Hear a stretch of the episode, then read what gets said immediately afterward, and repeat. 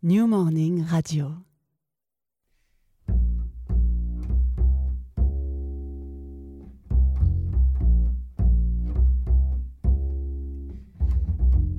Soundcheck. JP Mano.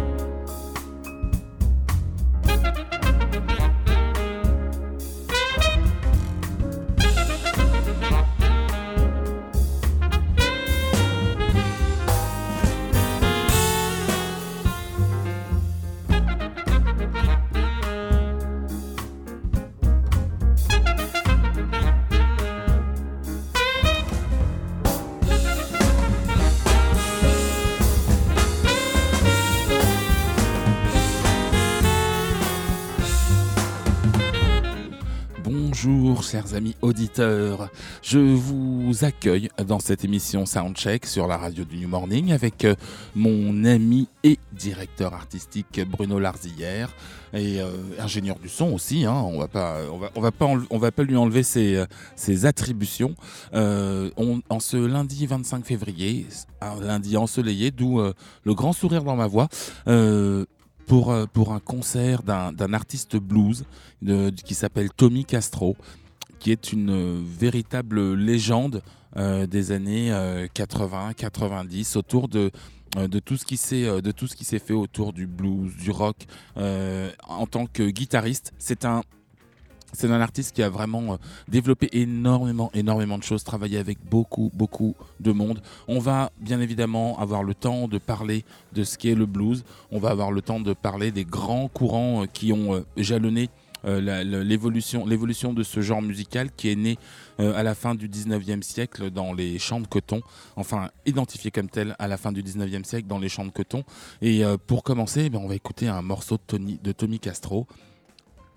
Show enough, c'est parti.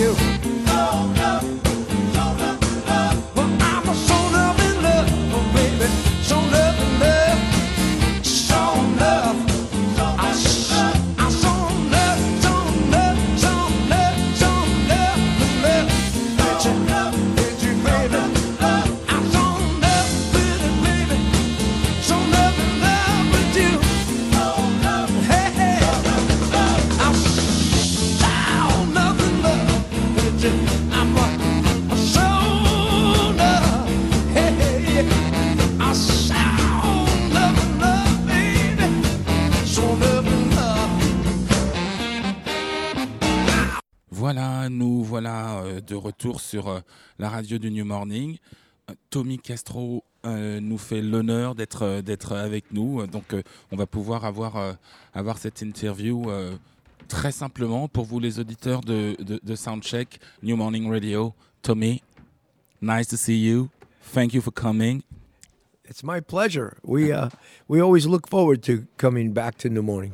Uh, yeah, it, you, you came you came came here often often if I do remember. Well, in the in the early days when we put our first record out um, uh, in uh, in the U.S., there was a label called Blind Pig Records, and Blind Pig Records would lease the album to Dixie Frog, Dixie Frog, a French label, and so we would always come to France as a home base and tour around Europe, and uh, we always play the New Morning. And we used to always stay uh, in this neighborhood in a hotel, and our uh, tour manager would take us to different locations around the country and other countries, and but we always have the home base was was Paris. So we, we look forward to coming back here. Often. So, uh, uh, do- does it mean that we're gonna have a, a new album recorded live at the New Morning? that's a great idea. That's a great idea.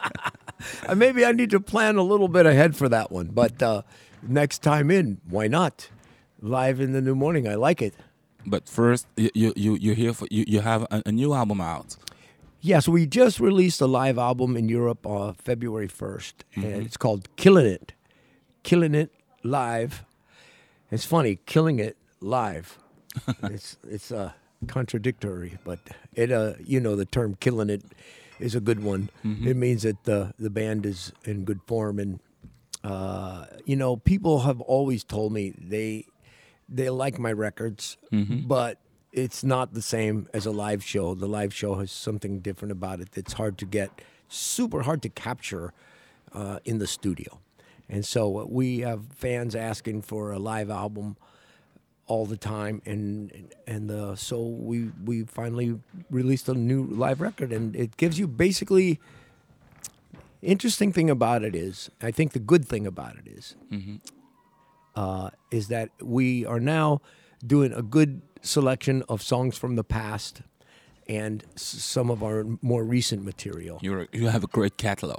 yeah, and and for a while there, I was in. I kind of got stuck where we have a new release, and everything we play was off the new album, and maybe a couple of old songs, and then uh, uh, I did that for a while, and I realized it was kind of a mistake to lean so heavy on the new material all the time because people really come to the show they want to hear what they know and uh, we, we have a lot of good songs from the past. So so our latest the way we are working now is we could play a long night tonight we'll have two sets at the new morning and we have enough songs now the the more recent lineup of the band has still been together at least four years.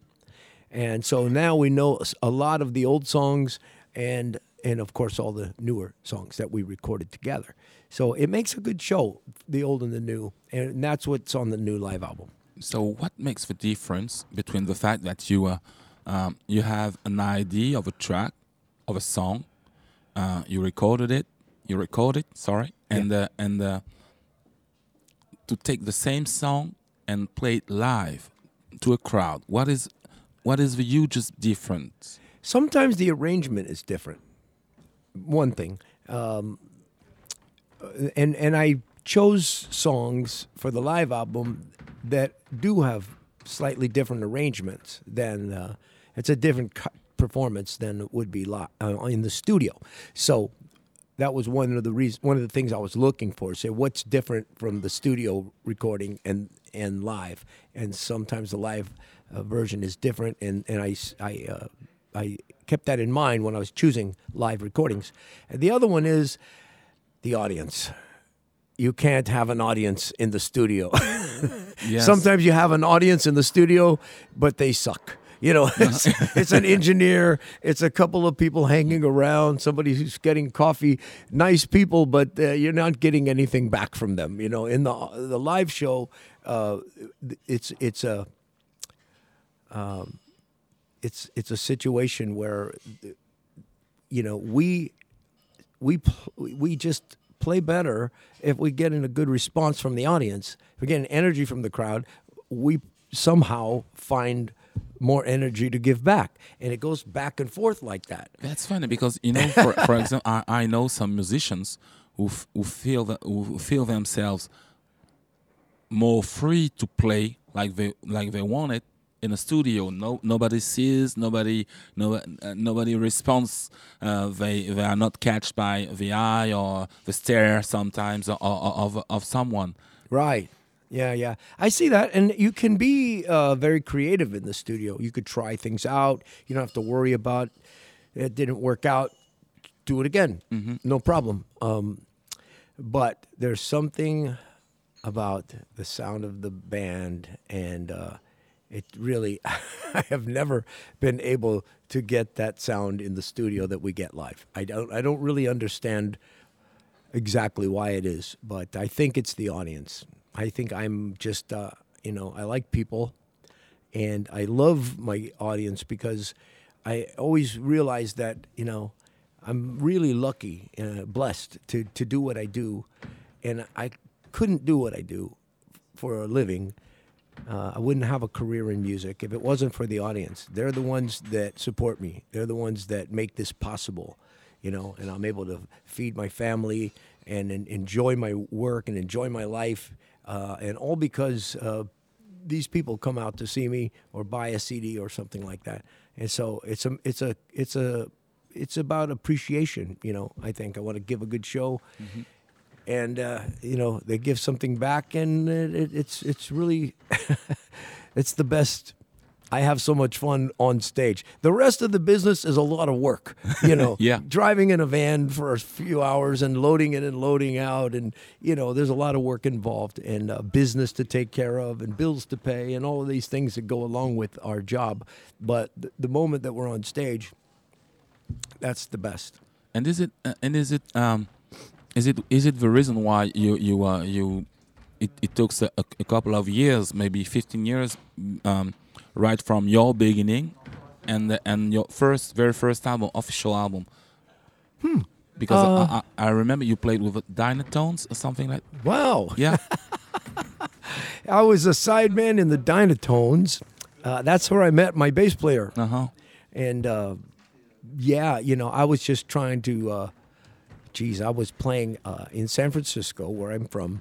There was a pretty good blues scene starting up, you know, and uh, I was playing in night in bars and clubs, and sometimes I play guitar for in somebody else's band, and uh, and I went on the road with these guys, the Dynatones. It was it's a long story that one, but it was an education, a really good experience, and I learned a lot. But I felt it was time for me to start my own uh, band at that time. But uh, I'd been I'd been around playing in bands, and you know. I was in my younger days, and and there became there came a point where I decided this is all I wanted to do.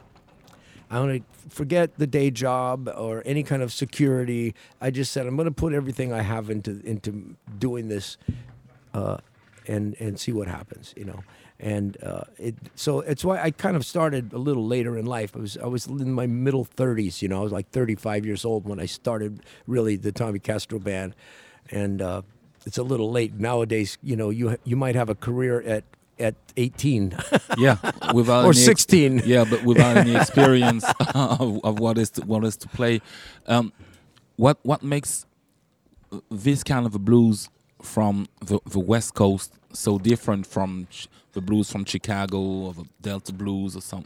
Oh, what what makes the difference to you, to your point of view? I I think um, well for one thing I think we have a, uh sort of a unique sound. We incorporate uh, a few things in our blues, but in general, in the on the West Coast, especially in the San Francisco Bay Area, there's always been this uh, combination of soul music and blues.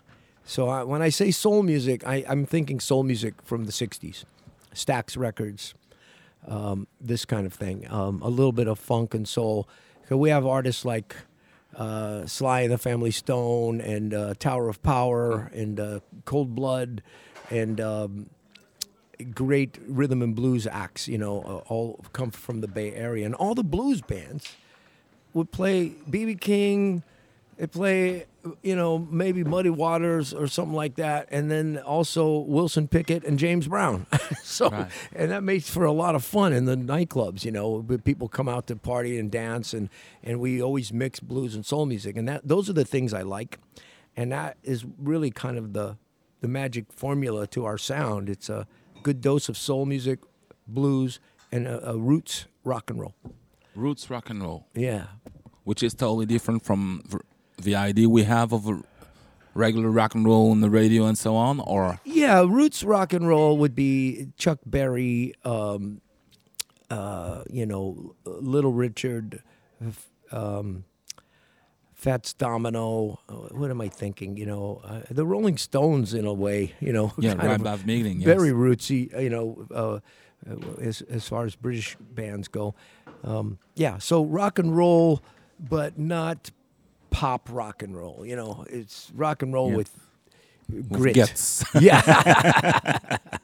Okay, and uh, do you uh, do you choose because you, you you're inspired by soul man, great blues man also, but do you have the feeling that you have something special to say to your audience, or even to say and to write on songs like politics or uh, um, humanity or something? I don't know, but Of course. Uh, I, I, first of all, to me, the song's the most important thing.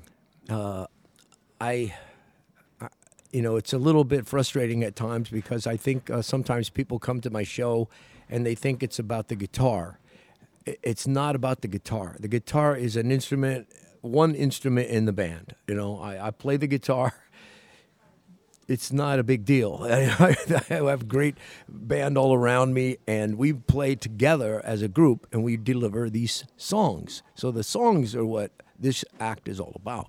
And I put a lot of uh, uh, my time and energy in l- learning how to write good songs and to say something. A lot of times, you know, something it means something to me, means something to you, uh, means something to the world you know, I there. Not all of my songs have deep messages, but we have a. Um, we just did a sound a sound check with a song called "Common Ground." it's on her. It, yes. It's about you know we all have more things in common than we have differences, but then we're always fighting all the time. It's it's stupid. uh, so there's that. I have a, a political number on the last record uh, called uh, "Enough Is Enough." You know. You know most uh, most the majority of Americans uh, don't don't like Donald Trump and uh, we Yeah. can't believe what has happened to our country and we can't wait for it to be over but uh, there's a lot of the people that you know uh, on the left uh, have been using this phrase "enough is enough." Bernie Sanders, Elizabeth Warren, uh, you know, a number of uh, progressives, you know, they use this term "enough is enough," and and so I I was feeling really angry about it, and I I wrote a song called "Enough Is Enough," and no, so there's a, occasionally a song that speaks to those issues, uh, but other times it's just about love, or romance, or uh, you know some kind of a funny story. You know, I don't want my all my music to be so serious. Uh, traditionally, blues music is about the the dance between a man and a woman, you know, and the and the or the difficulty of just going through life, you know, how hard it is just to uh, survive. You know, those are those are some of the common uh, stories, and and I try to write things that I can put myself in the story. So Okay. it's not so much fiction as it is my experience. Okay, and and um, how is it? Um, uh, because well, the idea we have of of a, of a blues of, a, a blues song is something a little bit simple, uh, not too too many um, instrument in it. So, how do you make your song sound blues? It's a feeling. Um, I I'm inspired by the great blues artists. You know, the ones that I love the most: B.B. King and Muddy Waters and Buddy Guy, uh, Taj Mahal. Um, such a long list of uh, of great blues artists, and I listen to that music so much that it's become part of me. And when I do my own blues, uh, it's in there. It comes out. it comes out uh, from these guys who I feel are the best at it. And I and I think there's something uh, that you can't really learn it. You Okay. can't explain it. You can't learn it, but you can feel it. If you feel it, you know it. And uh, I I have those moments. I have moments. Not always. I'm not always there, but there's times when I'm I'm feeling, wow. I wonder, you know, if this is how Muddy Waters felt when he sang. You know, you know what I mean. Uh, John Lee Hooker, and I always pay tribute to to some of these guys. You know, in my show. Uh, yeah. and and about and about your voice where where does it come from because if if i close my eyes i i hear um just a, a, a kind of a universe between well otis uh, and, and all these all these people all together with something personal so where does it come from because um, uh, I think that it wasn't that easy for you to listen to these these guys by, right by the time. Okay, um, there's. I have a theory. Okay, my uh, my heritage is Portuguese, and uh, my my father's family is from the island of Madeira, which is very close to yeah. Africa, and I think that. Um, that might have something, a little piece of it, okay? Because there's a traditional uh, Portuguese music, fado music, Fado, which is yeah. like it's a blues uh, from Portugal, and uh, I need to learn more about that. My friend Taj Mahal is telling me I have to learn some more about this, my own heritage music, and he's right. But I, I, have, I haven't spent that much time at it. But I, I understand that there is that piece of the puzzle. The other one is um, when I was a young man, one of the I had a job driving a truck. Just basically to make a long story short, I I was driving all day, all by myself, and I would make cassette tapes of all the stuff that I like, you know, and I would sing along, and I was singing along with Little Richard and Ray Charles, and uh, you know Wilson Pickett and Sam and Dave and Otis Redding and BB King and Buddy Guy and Muddy Waters and John Lee Hooker, and I sang with everybody, and I sang and I sang all day long. It's what kept me from losing my mind. But that was a great show in your car. it was a great. I'd be screaming. People thought I was crazy. You know, they look over and there's this guy screaming at the top of your lungs. You can't sing Little Richard without screaming loud, right?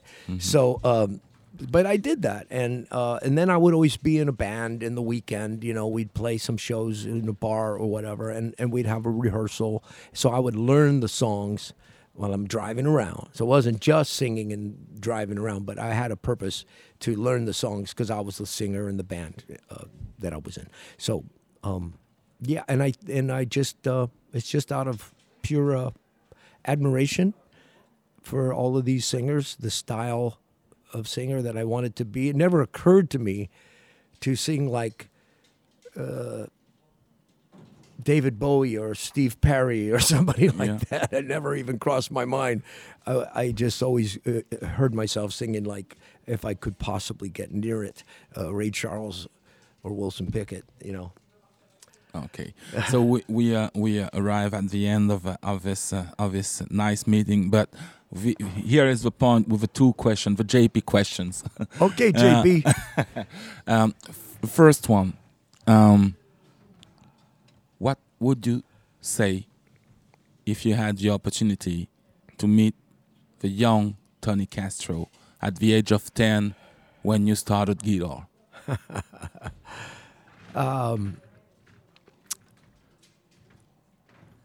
I'd say stay in school.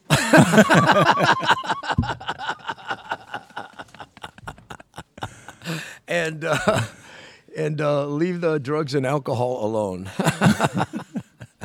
I'm okay now, but there was a bad time early when I was young, and uh, but uh, I'm one of those one of those uh, individuals that figured out, you know, uh, I've been uh, clean and sober for, you know, 15 years, and it was a little bit of a struggle, you know. So if I was really young, maybe I would take that advice for myself. It would have saved me a lot of trouble. But then I wouldn't be who I am today. I don't think so. Who knows? Great. And uh, and the last question. Yeah. What would imagine Im- figure out how you were at the, at the age of 10 and what would you say about yourself if you, if you meet yourself? Well, If I was ten and I Yeah. meet me, Yeah, at the age of well, Wow.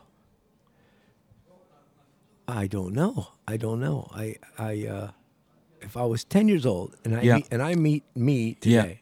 today. Wow. Um that's an interesting If uh, I say, uh, look at you, look at what you could. Oh yeah, yeah. Um, I wouldn't believe it. When I was a young, when I was young, I didn't think that this kind of thing was possible. I know a lot of people watch the Beatles on te- television and they said, "Oh, I'm going to do that." I never was that guy. I, I never thought I could do it, anything like this. You know, it just kind of happened to me over a period of time. Um, I just did what I loved to do, and eventually it became this. So I wouldn't believe it. Okay, so uh, I'll, um, I'll, I'll let you have a, take a, little rest and have a, nice dinner in Paris. And uh, thank you, thank you so much for coming, for coming. Merci pour les auditeurs de, de New Morning Radio, l'émission Soundcheck. On va se quitter, on va, on va enchaîner euh, rapidement avec un morceau de Sam Lightning Hopkins qui s'appelle Going Away. Merci, merci beaucoup. Thank you very Merci much. beaucoup. It was my pleasure. I enjoyed you. it. Thank you. You doing a nice deal, baby. But far as I go and where I got to go, I got to have more than ice cream soda. Better know it. And so-called a short time to make it.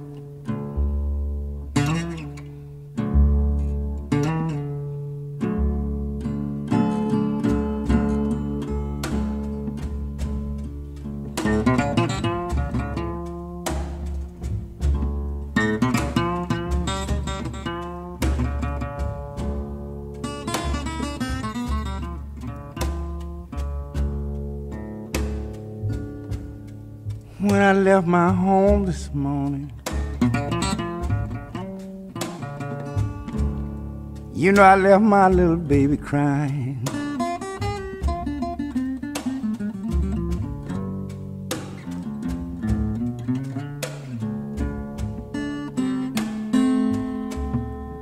When I left my home this morning, boys, I left my little baby crying.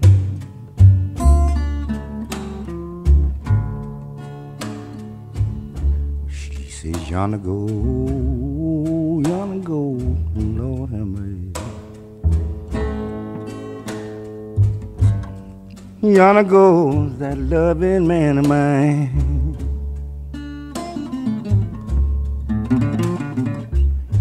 I look back and I wave my hand. Don't, don't, don't cry, baby.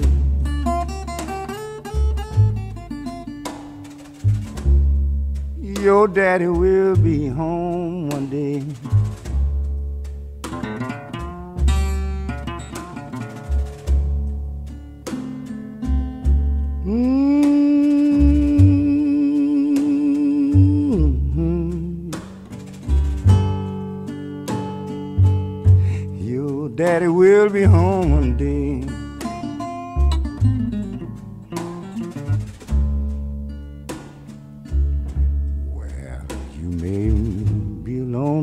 But I want you to hurry on your way.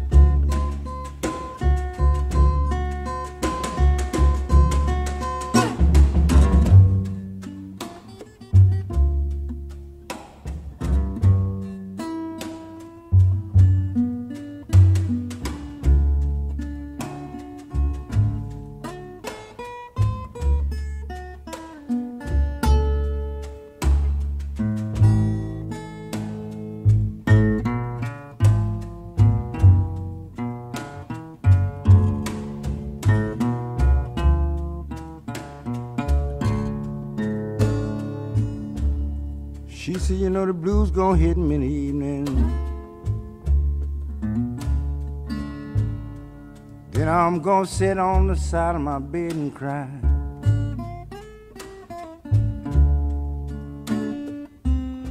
Blues gonna hit me late in the evening. Then I'm gonna sit down on the side of my bed and cry. I said, How you know? She said, I'm gonna tell you exactly how I know. I've already got the tears in my eyes.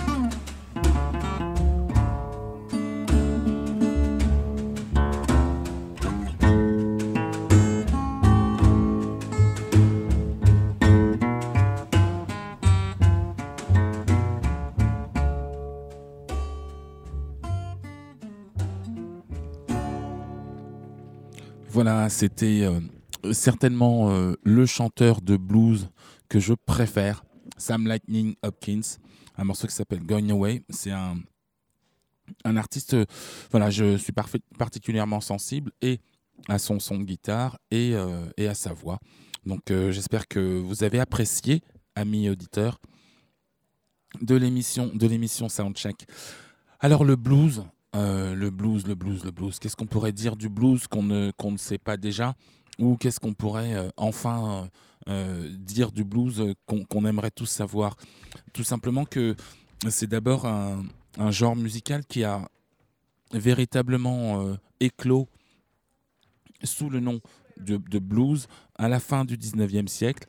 Il est issu euh, de, cette, tradition des, euh, des négros spirituals et aussi surtout euh, des, des, chants, de travail qu'on appelait les working songs, qui étaient des chants qui accompagnaient le travail des esclaves en, en, Am- en Amérique.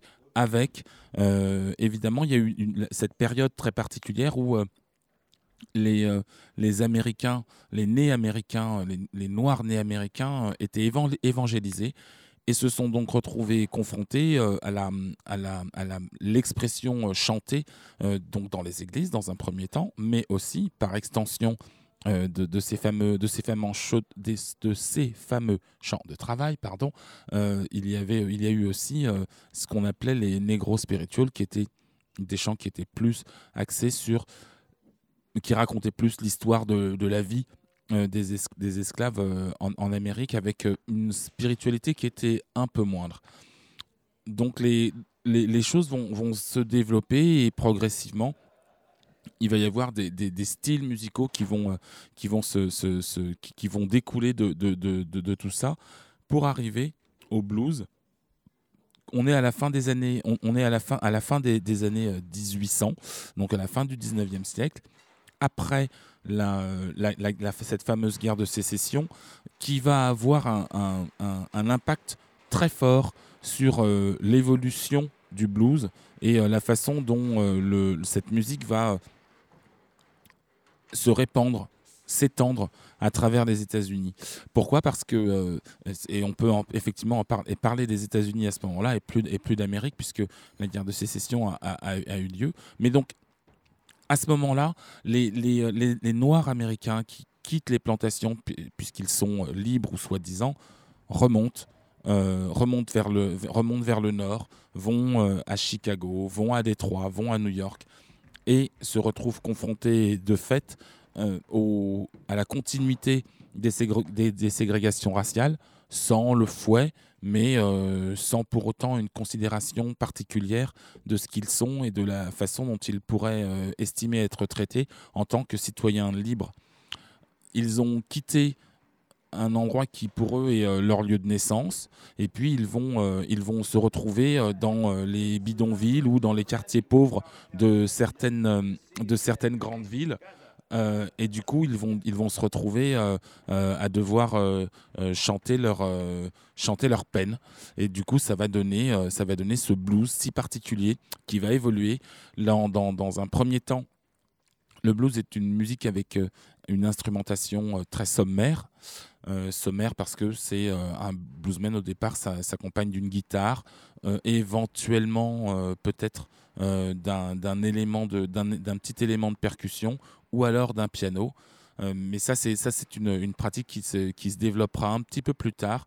Elle va se développer quand, euh, à partir du, à partir du, moment où les, les premiers bars ou tripots ou lieux de lieux de concert de la communauté afro-américaine en Amérique vont euh, vont pouvoir avoir euh, des, artistes. Et ces artistes euh, ne vont pas pouvoir engager beaucoup de beaucoup de musiciens puisque ça coûte ça coûte ça coûte cher et c'était pour des raisons économiques ils pouvaient pas en, embaucher beaucoup. Et donc en utilisant le piano qui est effectivement un instrument mélodique mais aussi et surtout un instrument de frappe eh bien les les musiciens jouaient et la basse et les mélodies et c'est ce qui permettait d'accompagner les chanteurs voilà je on va continuer cette euh, cette petite histoire du, euh, du, blues, mais euh, on va d'abord s'écouter un, un morceau de, de JB Lenoir qui s'appelle Alabama Blues.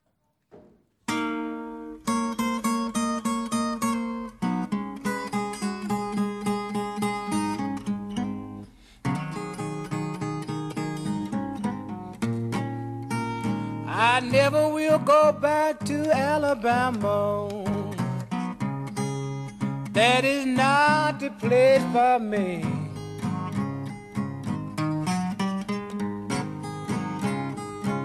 I never will go back to Alabama. That is not the place for me.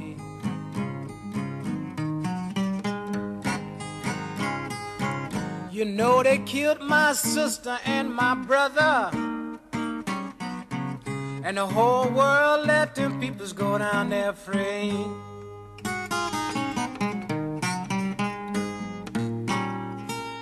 I never will love Alabama.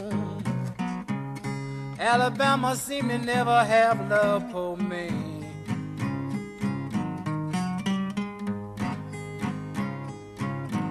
I never will love Alabama. Alabama seem to never have love for me.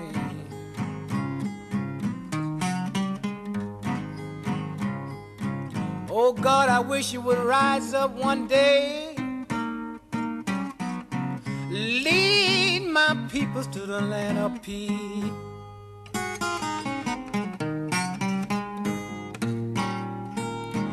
My brother was taken up for my mother, and the police officer shot him down.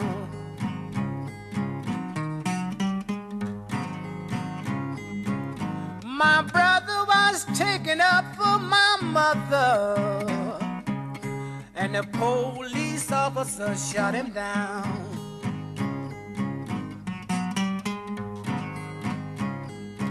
I can't help but to sit down and cry sometimes. Think about how my poor brother lost his life.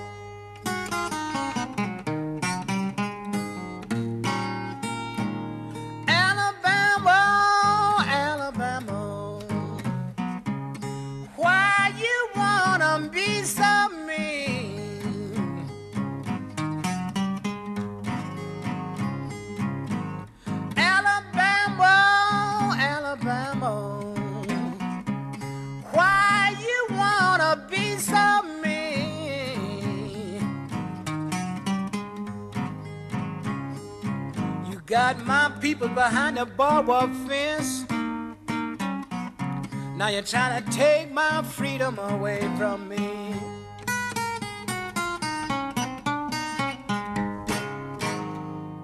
Voilà, c'était Monsieur JB Lenoir. Pour ceux qui sont anglophones, qui comprennent un petit peu, c'est une chanson qui s'appelle Alabama Blues, qui est euh, une chanson qui traite du manque d'amour que l'Alabama a pour lui, JB Lenoir, en tant que, en tant que noir. Et donc, euh, et donc il, euh, il raconte un petit peu comme euh, le feraient certains artistes éclairés du hip-hop aujourd'hui. Il raconte, il, il fait la chronique de ce qui, qui s'est passé dans sa vie et de ce qui fait qu'il ne, que même s'il regrette l'Alabama en tant que lieu de vie, il ne regrette pas en tant que cadre de vie et d'expérience de vie, puisque pour lui, il était extrêmement difficile d'avoir euh, une possibilité d'expression en tant, que- tant que noir, tout simplement.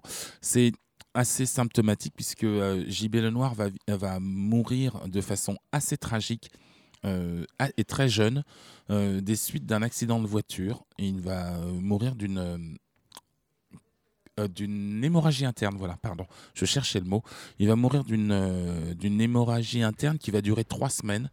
Puisque euh, au sortir d'un accident de voiture, euh, cette hémorragie n'a pas été diagnostiquée, ses douleurs n'ont pas été prises au sérieux et donc euh, il est mort des suites de, cet accident trois semaines plus tard, un petit peu à l'instar d'une d'une immense, immense artiste du blues qui s'appelle Bessie Smith.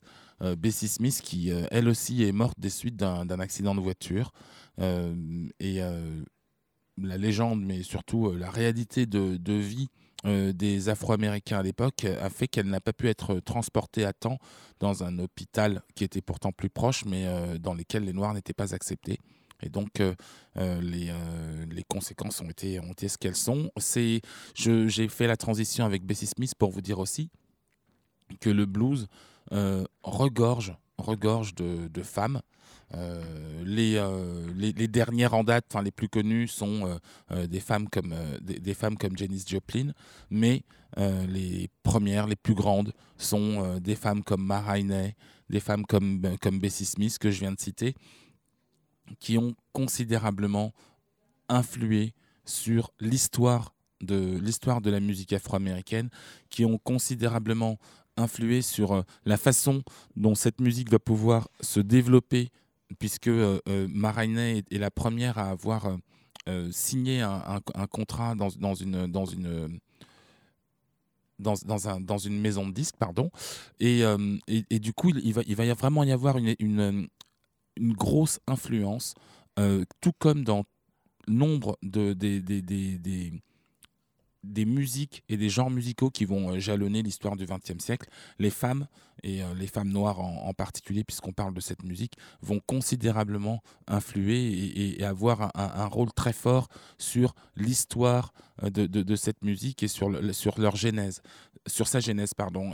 Et une femme comme, comme par exemple, dont, dont je vous parle, c'est elle qui va engager Bessie Smith euh, à l'âge de 16 ans. Et ensuite Bessie Smith bah, c'est celle qui va euh, influencer euh, des, des artistes comme Billie Holiday comme Sarah Vaughan. Donc je cite là les plus grandes. Nina Simone se revendique elle aussi de l'influence de, de de Bessie Smith et, et de Ma Rainey donc ce sont vraiment de très fortes personnalités et il fallait l'être. Il fallait avoir une très forte personnalité à l'époque puisque les tournées de ces artistes ne se faisaient pas de façon euh, de, de, la même façon que celle qu'on peut imaginer aujourd'hui, à savoir que la plupart du temps, c'était euh, des wagons qui étaient achetés par les artistes et qui étaient euh, accrochés à la fin des, à la fin des trains, puisqu'ils n'avaient pas le droit d'être dans les mêmes trains que les autres. Et donc, ils faisaient le tour des villes du sud des, des, des, de- des États-Unis dans ces trains spéciaux, dans ces wagons spéciaux, et qui leur permettaient d'aller dans différentes villes, euh, dans différentes villes du sud, donc euh, du Mississippi, Nouvelle-Orléans, pour pouvoir, pour pouvoir s'exprimer pour pouvoir chanter. Voilà, donc tout ça pour vous, pour vous expliquer un petit peu euh, comment comment a pu s'installer s'installer le, blues au, dé- au début du au début du siècle avec un virage très fort à partir de après la guerre euh, après la Deuxième Guerre mondiale. Après la Deuxième Guerre mondiale, définitivement, la, musique va changer parce que, parce que ben, la guerre apporte euh, ses, euh, ses bons et ses mauvais côtés. Et le bon côté de la guerre, c'est que euh, les, comme les, euh, les, régiments américains avaient besoin d'avoir des stars qui venaient leur rendre visite avec, euh, des, euh, avec des instruments, avec des, des- des pianos, eh bien, il est devenu euh, quasi impossible de transporter euh, un piano, euh, un piano dans, un, dans un avion. Et donc, on va inventer le, le, Rhodes. Le Rhodes, l'invention du Rhodes, qui un- le, le- prémisse du piano électrique, vient de là. Et ils vont, ils vont du coup pouvoir se déplacer en Europe et aller soutenir, les, soutenir les, les- militaires américains avec les, les artistes de renom du moment. Et donc, euh, euh, l'arrivée de, l'électricité dans la musique va aussi changer la façon dont les musiciens vont se servir de, leurs instruments, puisque les, musiques vont, devenir, vont être amplifiées, et du coup, ils vont pouvoir euh, changer complètement leur façon, l'é- l'é- l'étendue, ouvrir, pardon, plutôt, l'étendue de ce qu'ils peuvent faire avec une guitare, comme je vous l'ai dit, un harmonica bien évidemment, parce que l'harmonica n'est pas, pas à oublier, ou alors un, simple, un simple clavier.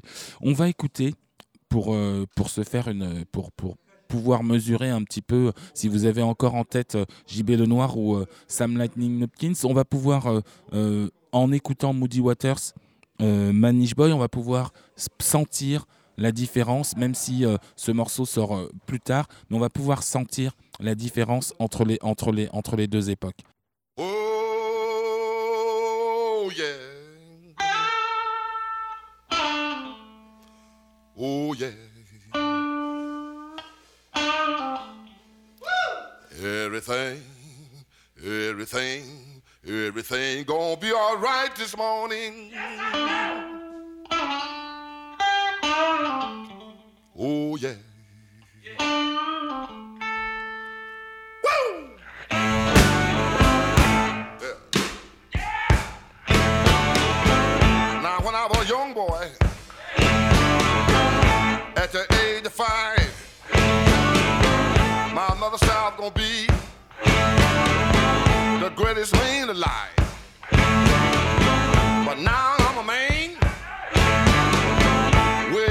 21. I want you to believe me, baby. I have lots of fun. I'm a man.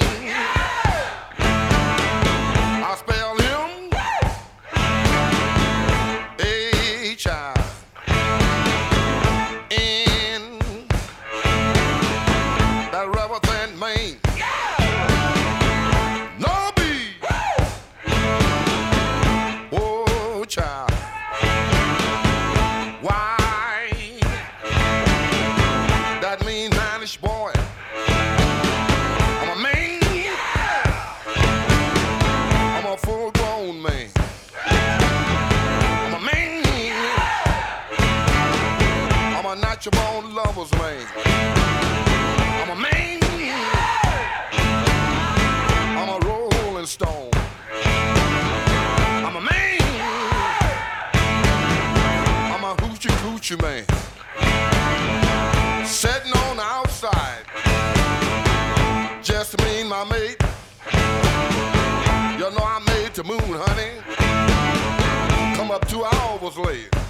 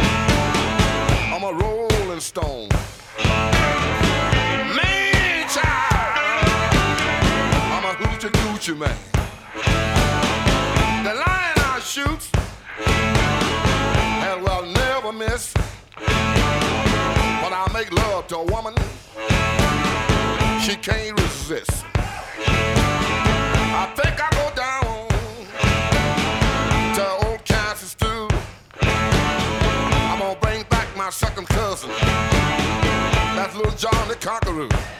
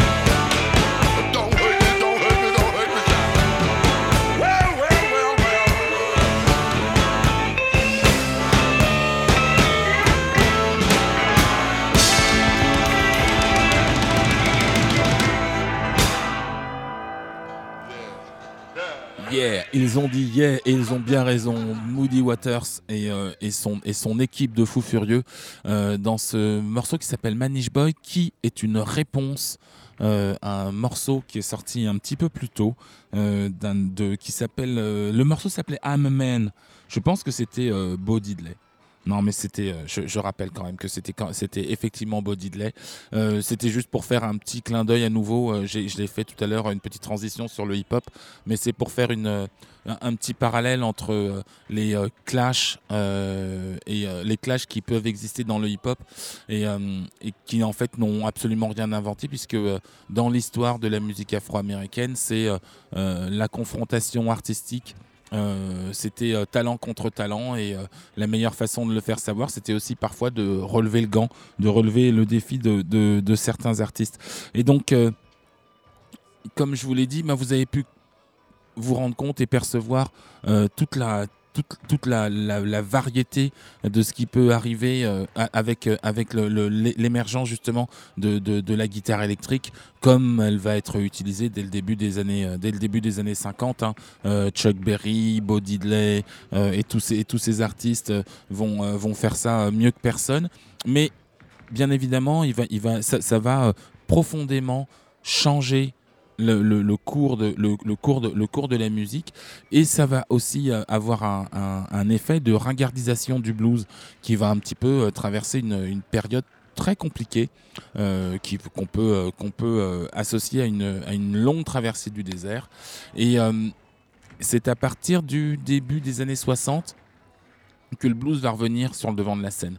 Pourquoi? Parce que euh, y a dé- déjà un festival qui s'appelle le Festival de Newport et qui va donner lieu à, la, résurgence d'artistes oubliés ou à la confirmation euh, d'artistes qui ont su faire la transition entre euh, la période blues et la période rock et notamment un artiste que moi j'ai découvert et je vous, je, je vous encourage, si vous aimez le blues, si vous aimez la musique, allez voir ce, euh, allez voir ce fabuleux film documentaire de Monsieur Wim Wenders sur euh, l'histoire du blues, euh, dans lequel il parle de Billy Blind, de, de Skip James qu'on va écouter maintenant et, et d'un autre artiste aussi dont, dont il va de, et de, J, de JB Lenoir. Et donc en fait euh, c'est vraiment un absolument magnifique euh, reportage, documentaire, une vraie belle immersion dans la musique euh, du delta du Mississippi, le blues, avec c'est très explicatif, c'est très très très bien fait.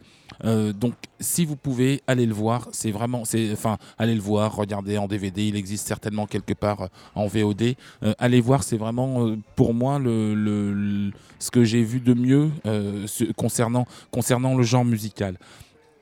Et donc du coup, oui, au début des années 60, on va pouvoir revoir des artistes qui euh, sont quasiment sortis de, la naphtaline, notamment un monsieur qui s'appelle Skip James et qui euh, était euh, considéré comme, perdu puisque euh, on ne l'a absolument pas vu pendant plus de 30 ans parce qu'il était dans un hospice.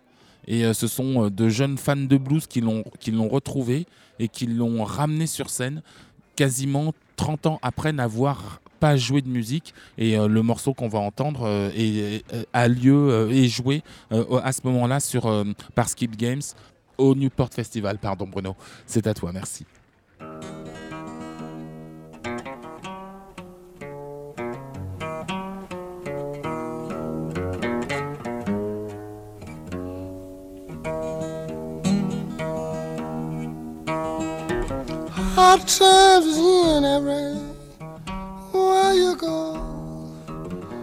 Times are harder than ever been before.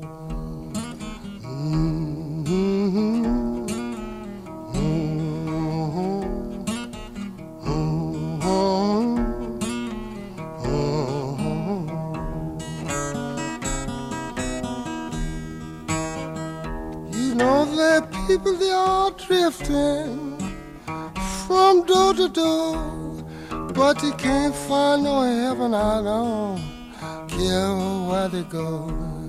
Mhm.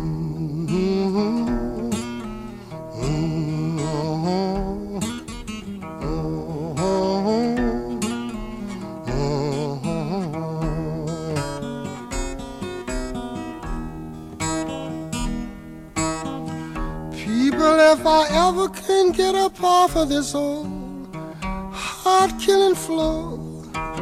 Lord, I'll never get out this low no more. When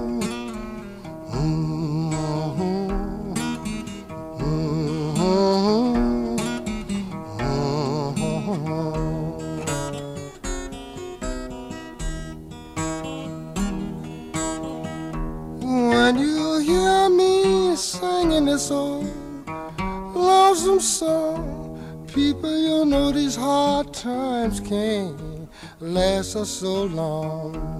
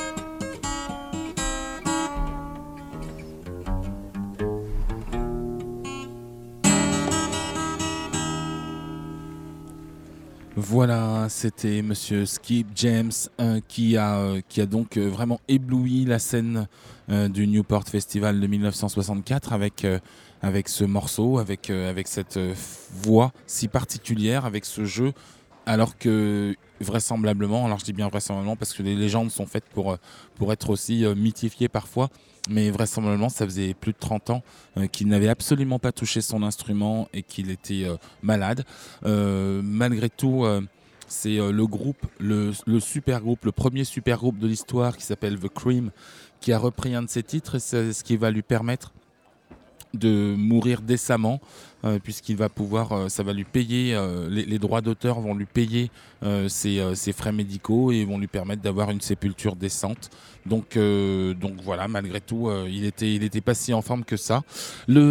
Le, milieu des années 60 et euh, la fin des- le milieu et la fin des années 60 vont euh, donner euh, la possibilité au blues de, s'exprimer à nouveau parce que parce que c'est on est en pleine période des, civil rights movement on est aussi en pleine en, pleine guerre du Vietnam.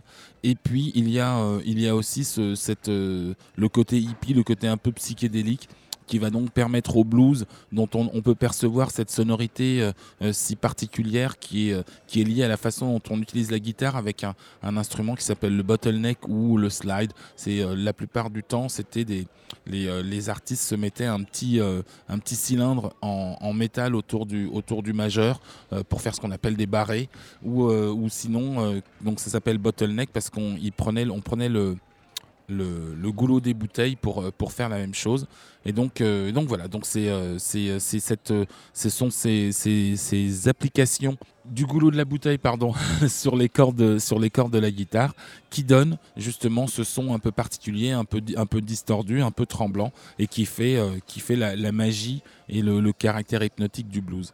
Voilà, donc dire, dire le blues sans, sans, sans dire aussi que c'est un, c'est un, un genre musical qui vient quand même d'un nom euh, euh, assez, euh, assez, assez particulier qui s'appelle, c'est le, au départ c'était le Blue Devils. Et puis on, au, début des, des- au début du XXe siècle, on, les, les, les Anglais et les Américains avaient pour expression de dire que on, to jazz the blues away, donc jouer, jouer de la musique pour, pour s'enlever le, le, le blues. Et certains artistes ont euh, agrémenté cette, légende. Ils sont deux à se, la, à se partager. Ils répondent tous les deux au même nom, Johnson. Il y en a un qui s'appelle Robert et l'autre qui s'appelle Tommy. Et euh, tous les deux ont pour... euh, ont tous dit qu'ils étaient allés euh, à Crossroads, ce fameux Crossroads euh, qu'on voit dans toutes les, émissions euh, propres, au, blues, ce fa- fameux Crossroads pour aller vendre leur âme au diable, pour être les meilleurs musiciens de blues possibles. Et là, eh bien, on va écouter Tommy Johnson avec son morceau Cannot Hit.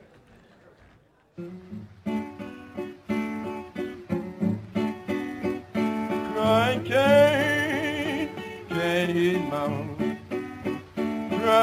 Crying so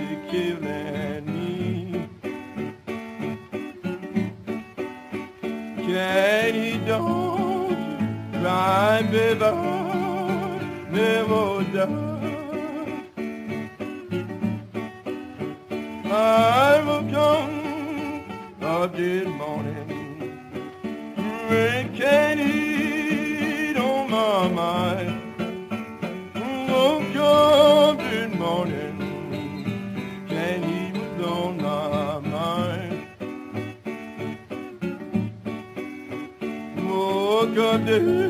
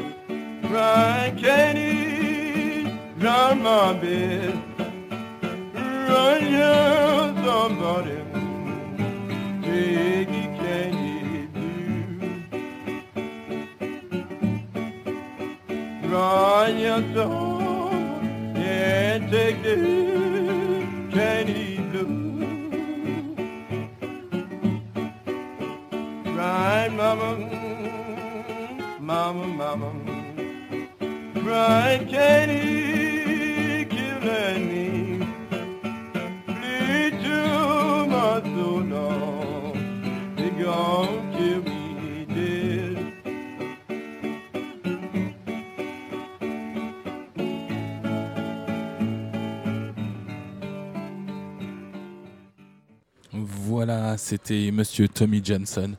Euh, on, arrive quasiment à la fin de, cette émission que je suis très très très content euh, d'avoir faite euh, d'avoir faite et à laquelle je suis très heureux d'avoir participé. J'espère que on a partagé nos, informations et que vous avez appris certaines choses.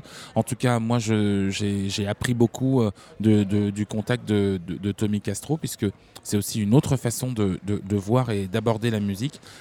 Je vous tiens à vous rappeler que le New Morning est aussi, aussi une scène du blues, euh, notamment euh, au mois de mars, où euh, le 11 mars, le grand Lucky Peterson sera là.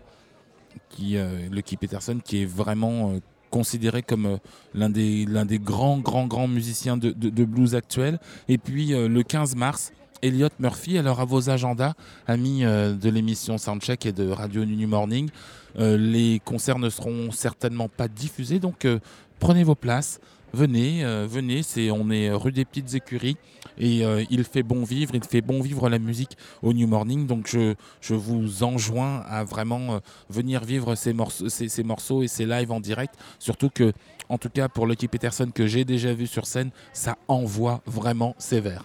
Je je vais vous quitter avec un dernier morceau, un morceau qui, euh, qui, a, été, euh, a été fait par euh, celui qu'on considère comme le père du blues. Si la mère du blues est euh, Ma et, sa, marraine Bessie Smith, le père du blues est ou considéré comme tel, eh bien c'est maintenant, c'est pour vous, c'est juste avant de, vous dire, de vous dire au revoir, c'est maintenant, je vous dis au revoir d'ailleurs. Je remercie Bruno Larzillière. Je remercie Monsieur Étienne Dupuis pour euh, toute l'assistance et euh, le fait qu'on puisse faire des émissions de ce type. C'est vraiment pas toujours évident d'avoir euh, une, une, une voix ouverte euh, à la radio, une tranche ouverte à la radio pour laisser passer euh, un petit peu de son amour de la musique. Et donc, euh, je vous en remercie. Je profite de l'occasion pour vous en remercier. Et puis, je vous quitte, amis euh, auditeurs euh, de la radio du New Morning, sur euh, ce morceau de Elmore James qui s'appelle This Sky, The Sky is Crying. À très bientôt. C'était DJ JP Mano, émission Soundcheck, Radio New Morning. Bye bye.